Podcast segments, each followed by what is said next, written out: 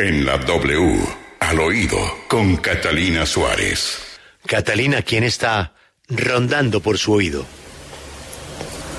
Buenos días, Julio. Y hoy le tengo un al oído recargado, porque tenemos el dato, el secreto y la tarjeta roja también. Entonces, pues arranquemos por el dato. Les cuento que en el marco de una audiencia, la congresista republicana María Elvira Salazar lanzó un fuerte comentario contra el candidato presidencial Gustavo Petro.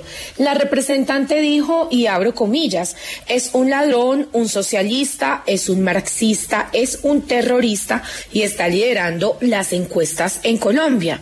Cuando a la congresista le dijeron, oiga, la van a cuestionar mucho en Colombia, la van a criticar, ella dijo, pues que digan lo que quieran, yo tengo la opinión de decirle a los colombianos que tengan cuidado. Por eso, quisimos contactar al equipo del candidato Gustavo Petro y saludamos a esta hora a Andrés Hernández, el jefe de prensa del candidato, para que nos cuente aquí al oído qué piensan hacer. Lo escuchamos, Andrés. Catalina, al oído le cuento que se están haciendo las consultas pertinentes con los abogados para poder tomar una decisión sobre qué acciones tomar frente a los señalamientos que hizo la congresista estadounidense María Elvira Salazar en contra del senador Gustavo Petro. Eh, se estarán haciendo las consultas pertinentes y por supuesto eh, una vez tengamos eh, la hoja de ruta de qué acciones emprender les estaremos comunicando. Bueno, y el secreto.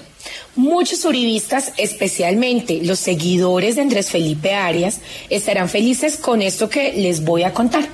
Imagínense que Catalina Serrano, la esposa del exministro, será la candidata a la Cámara por el Centro Democrático, una mujer que es preparada, que ha sido fuerte y que ha sido el sostén de la familia en los momentos complejos que viven. Los tres primeros puestos se los vamos a contar hoy aquí al oído y quedarían así. El primero, Andrés, Andrés Forero, quien va a encabezar la lista, seguido de Catalina Serrano, y el tercero sería el actual representante Enrique Cabrales. Y para cerrar, la tarjeta roja, que sin duda por todo lo que sucede actualmente. Eh, se la sacamos acá en el oído a la presidenta de la Cámara de Representantes, Jennifer Arias, quien es investigada, como todos saben, por parte de la Universidad Externado de Colombia por un posible plagio en su tesis de grado de maestría.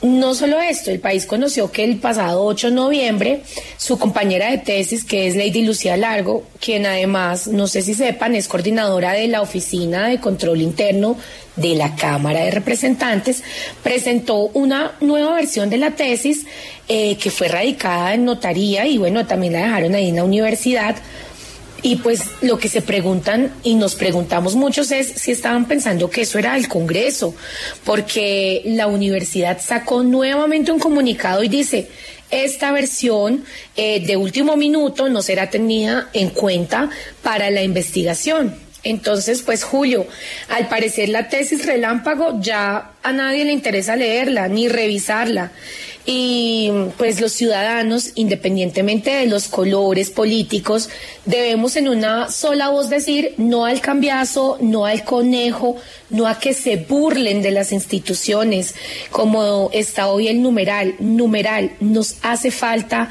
más políticos con ética y respeto por lo público y por los ciudadanos. Esto es al oído.